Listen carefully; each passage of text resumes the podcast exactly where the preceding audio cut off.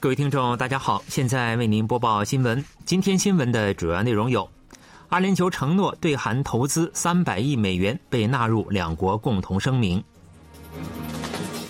韩日两国首脑期待改善双边关系；尼泊尔客机坠毁事故发现两具疑似韩国乘客遗体。以下请听详细内容。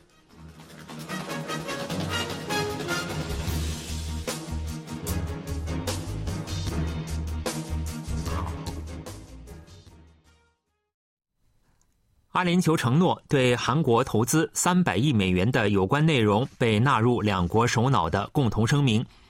韩国总统尹锡悦期待阿联酋对韩投资和韩国尖端产业力量能够产生协同效应。尹锡悦十七日前往瑞士参加世界经济论坛年度会议，继续开展经济外交活动。韩国驻阿联酋记者报道。尹锡悦总统和阿联酋总统穆罕默德·本·扎耶德·阿勒纳哈扬发布了共同声明，内容包括基于两国首脑会谈结果的两国具体合作协议，特别是该声明明确记载了穆罕默德总统此前口头承诺的对韩投资三百亿美元的有关内容。韩国总统是表示，这明确确认了阿联酋对韩国经济的坚定信任。尹锡悦说：“期待阿联酋的对韩投资和韩国尖端产业的力量形成协同效应，已在世界市场创造众多成果。”总统室介绍说，尹锡悦总统参加的两国主要企业人士出席的商务论坛，共签署了二十四份规模至少达六十一亿美元的企业间谅解备忘录，包括上述内容在内。此次总统在阿联酋访问期间签订的谅解备忘录共计四十八份。总统室国政企划首席秘书李官谢表示，此次总统出访向着新中东热潮元年迈出了第一步，这成为通过出口和进军海外市场突破综合危机的契机。尹锡悦在结束对迪拜的访问后，结束了此次中东之行的访问日程，随后前往瑞士出席世界经济论坛2023年年会及达沃斯论坛。当地时间十六日十八时，世界经济论坛二零二三年年会开幕式在瑞士雪山小镇达沃斯举行。作为全球最知名的经济论坛之一，本届世界经济论坛年会的主题为“在分裂的世界中加强合作”。韩国总统室表示，尹锡悦总统有关阿联酋的敌人是伊朗的发言与韩国和伊朗的关系无关。总统室一位人士当地时间十六日在阿联酋对记者说：“尹锡悦总统的发言旨在激励韩国官兵。”这位人士表示，尹锡悦总统的发言旨在要求将士们直面阿联酋所面临的严峻安全现实，并努力恪尽职守。此前，尹锡悦当地时间十五日前往韩国派驻阿联酋的阿克部队与官兵们会面时表示：“兄弟国的安全就是我们的安全。”阿联酋的敌人中最具威胁性的国家是伊朗，而我们的敌人是北韩。对此，在野党共同民主党谴责称，这是损害国家利益的外交失言，可能会给外界造成我国将伊朗视为军事威胁势力的非常不好的认识。韩国和日本两国首脑日前强调，尽早解决两国悬而未决的问题和加强紧密合作的必要性。韩日首脑十七日向在首尔乐天酒店召开的韩日日韩合作委员会联合会议致贺词。尹锡悦总统的贺词由外交部第一次官赵贤东代读。尹锡悦在贺词中表示，韩日关系在过去几年里陷入了最艰难、最深的桎梏，但最近呈现出明显的改善趋势。尹锡悦说：“我和岸田文雄首相通过多次会面，就改善韩日关系的必要性达成了一致意见，并就尽快解决两国悬而未决的问题、扩大两国合作达成了共识。”尹锡悦强调，韩国和日本是在包括安全、经济在内的所有领域都需要相互合作的最临近、最重要的邻国。在瞬息万变的国际秩序和严峻的安全环境下，在共享自由民主主义和人权的核心价值的同时，必须为地区和平和繁荣而持续保持团结合作。日本首相岸田文雄也在日本驻韩国大使向星孝一带读的贺词中表示，去年十一月在柬埔寨举行的日韩首脑会谈中，两国首脑利用充足的时间进行了建设性的意见交换，并再次就尽快解决两国间悬而未决的问题达成了共识。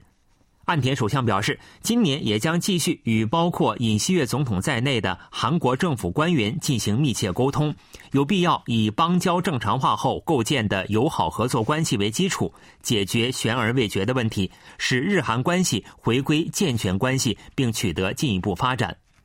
日本外务大臣林方正也通过贺词表示，在当今的国际形势下，日韩、日韩美之间加强合作比过去任何时候都重要。我与韩国外长时而通过见面，时而通过电话沟通，双方几乎每月进行联系，保持密切沟通。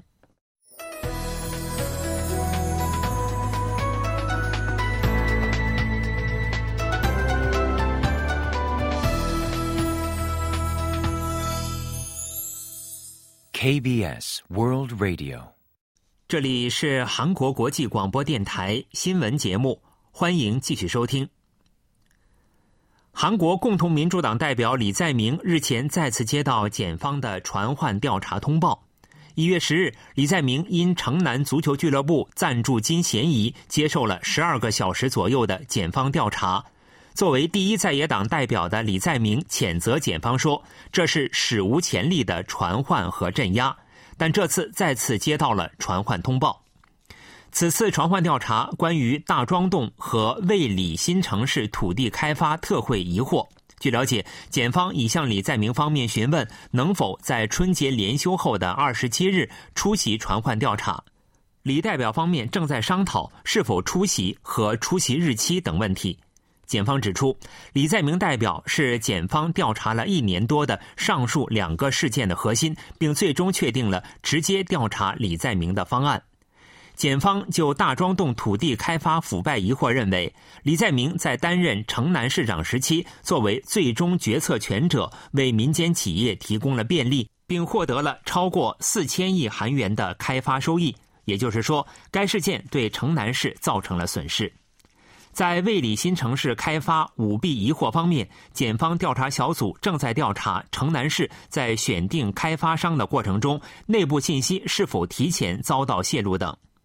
李在明在大选前就一贯主张大庄洞开发事业是成功的公共利益收回事例。对于亲信不正之风疑惑，也表示本人没有获得亿韩元的私人利益，以此全面否认了嫌疑。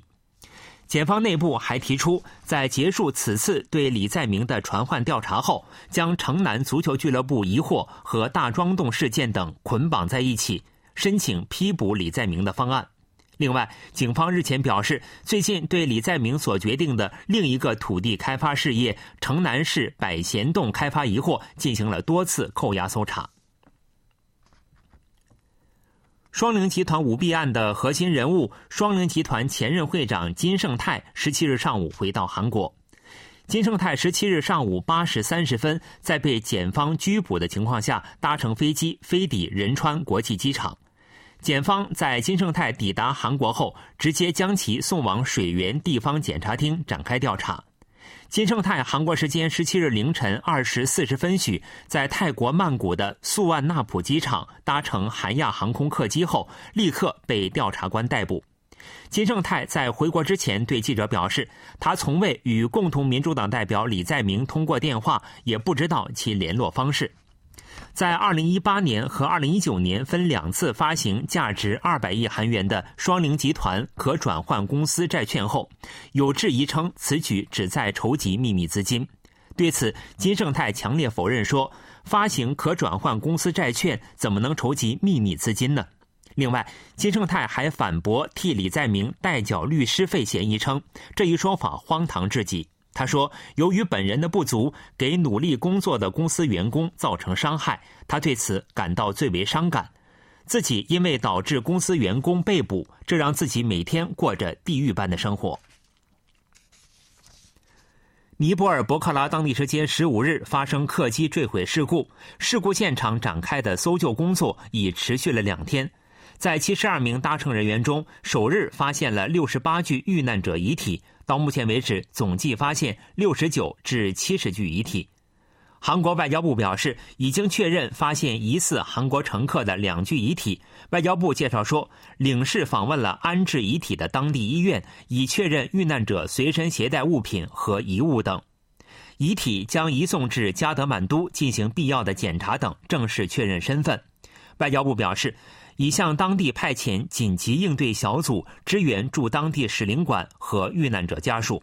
发生客机坠毁事故后，尼泊尔当局出动直升机和数百名搜救人员前往客机坠毁地点展开搜索工作，并在事故现场发现了保存有当天飞行员录音和飞行记录的黑匣子，这将有助于查明事故的具体原因。专家认为，尼泊尔险峻的山岳地形、老旧的飞机和狭小的机场跑道等恶劣的航空条件是事故的主要原因。随着人们恢复日常生活，预计今年春节假期的人口流动量将较去年同期增长百分之二十以上，日均人口流动量将达五百三十万人次。返乡和返程高峰预计将分别出现在春节前一天上午和春节第二天下午。预计返乡路况将比返程更为拥堵。据 KBS 记者报道，春节期间预计返乡车辆最多的时段为春节前一天的一月二十一日上午。据国土交通部预测，如果在这个时间段利用高速公路，从首尔到釜山最多需要八小时四十分钟；从首尔到光州最多需要七小时四十分钟。回首尔的返程路最高峰预计将出现在春节第二天二十三日下午，从釜山到首尔最多需要八小时十五分钟；从光州到首尔最多需要六小时三十五分钟。今年春节返乡时间较短，预计返乡道路交通情况将比返程时更加拥堵。国土交通部预计，今年春节的人口流动量共计两千六百四十八万人次，日均人口流动量为五百三十万人次，日均流动量较去年春节增加了百分之二十以上。有鉴于此，国土交通部将把一百一十三条高速公路的部分路段和十九个国道的部分路段指定为预计拥堵路段，引导车辆分散行驶。在此期间，政府将扩增公共交通数量，高速巴士和铁路将投入预备车辆等，追加提供二十五万余个座席。另外，春节当天和第二天，首都圈的市内公交车和地铁将延长运行时间，且和去年中秋节一样，免收高速公路通行费，免缴费时间为一月二十一日零时至二十四日二十四时。为应对节日期间新冠疫情扩散，政府将增加部署两千余名防疫人员，并在六个高速公路服务区运营临时 PCR 检测点。随着新冠防疫措施的放缓，人们恢复日常生活，赴海外旅游的韩国人急剧增长。由于护照签发申请量骤增，因此各区厅的护照申请窗口也排起了长队。有关部门提醒，韩国国民在重新申请签发护照时，可在网上直接申请，从而节省时间。据 KBS 记者报道。首尔中路区厅民院室中午挤满了前来申请护照的民众。居住在首尔市永登浦区的市民金延熙说：“随着新冠防疫措施被放宽，我周围很多人都前往海外旅游，我也打算在今年上半年去海外旅游。最近需要八天左右的时间才能领取护照，平时只需四到五天就能获发护照。”但随着各区厅的情况和护照种类的不同，护照签发时间最长可达两周以上。首尔市瑞草区市民朴龙镇说：“上周四我给孩子申请办理护照换新，听说需要八天左右的时间，目前我还没收到联络，所以我来确认一下。”新冠疫情蔓延较为严重的2021年，海外旅游人数为162万人，去年增加到890万人，增幅为五倍。护照签发量也急剧增加，2021年护照签发量为69万本，去年增加到283万本，增加了三倍以上。尤其是农历新年即将来临之际，过去每周不到十万本的护照申请量约增加了百分之五十。韩国造币公社 ID 事业组组长柳车贤表示，今年一月第一个星期的护照申请量为十四点四万本，第二周为十四点八万本，预计到农历新年期间还会进一步增加。有鉴于上述情况，各个区厅正在增加工作人员。首尔市中路区主务官李锦宪表示。区厅职员的疲劳度正在积累，提交申请的民众的等待时间也在增加，因此我们聘用了两名新职员。据介绍，重新申请签发护照的民众可无需访问区厅，而是在政府二十四网站进行申请，但申请者的年龄必须在十八周岁以上。新申请签发护照人员则只能线下办理护照。新闻为您播送完了，是由于海峰为您播报的，感谢各位收听。